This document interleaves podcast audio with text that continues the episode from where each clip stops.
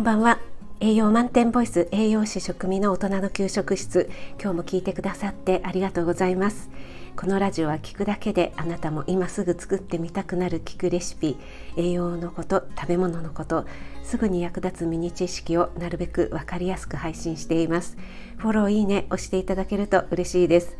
YouTube、インスタ、Twitter もやってますのでそちらの方もよろしくお願いします。はい、えー、先日ですね水曜日ですかね大人になっても脳を成長させる方法があるということでねお話しさせていただきました。脳の発達や加齢のメカニズムを明らかにする研究者として活躍されている医学博士滝康之さんの記事をもとにお話しさせていただきました。今日はですねその続きの配信で脳の活性化と食べ物との関係ということでお話ししたいと思います。えー、タイトルのね脳活性化、えー、タニタの機内食ということでですねこれは2021年今年の4月の記事になるんですけども、えー、日本航空ですね JAL と、え健康機器大手のタニタさんと、えー、タッグを組んでですね国際線の長距離路線で健康志向ということで機内食の提供を始めたそうなんですね。でこの第1弾のコラボメニューとしてサラダボウルが提供されているということだそうです。脳の活性化や免疫力アップをテーマにフライト中にも健康的な食事をとりたいという乗客のニーズに応えたものになっているそうなんですね。で体喜ぶスカイウェルネスキッチンということで2022年の6月末まで提供する予定だそうです。ですので来年の6月末までですね。えー、タニタさんが運営するタニタカフェがメニューを監修するということですね。でこのサラダボウルなんですが食物繊維が豊富な、えー、もち麦ご飯もち麦ご飯ですね、えー、それにあさりや根菜を混ぜてごぼうセロリのピクルスそれから鶏胸肉をのせたということですね。ごぼうやセロリなど噛み応えのある食材を使って脳の働きを活性化するというね効果を狙っているということですね。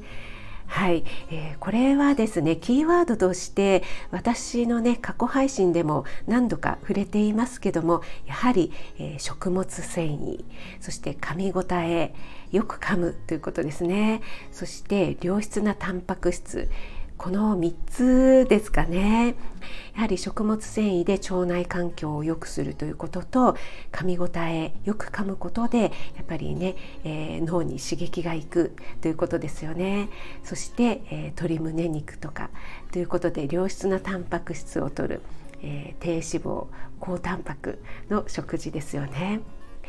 このメニューは国際線の2回目の食事として現地到着前に提供するため仮眠後の状態でも食べやすいメニューに仕上げたということだそうです。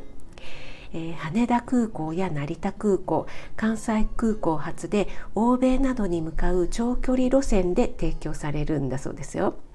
で食事とともに冊子を配布して谷田さんが考案した機内でできるストレッチなんかも紹介するそうです。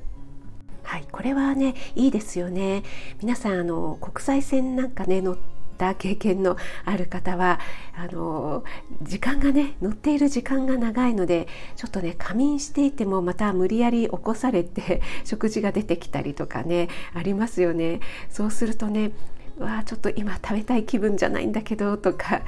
ね、いきなりボリュームのあるものを出されても食べられないよみたいなのがありますからねこういった食事はね嬉しいですよね。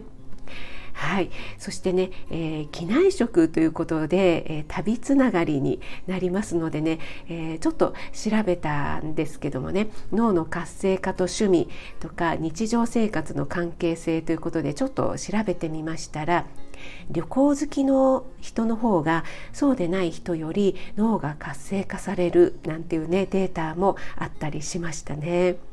やっぱり知らない土地に行ったり、えー、行ったことのない場所に行くととっても刺激になりますしねそれが海外だったりするとなおのことですよね結構カルチャーショック的なこともありますし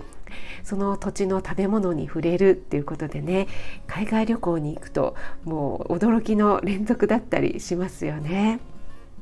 はい、私もね旅行が大好きですし、えー、皆さんもね旅行好きの方たくさん いらっしゃるかと思うんですけどもなかなかねコロナ禍で長い間ね、えー、旅行特に海外とかは行かれない状態になってますのでね早く行けるようになればいいなと思いつつ配信させていただきました。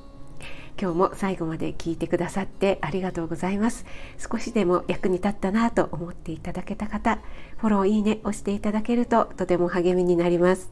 栄養満点ボイス食味がお届けいたしました。それではまた。Have a nice dinner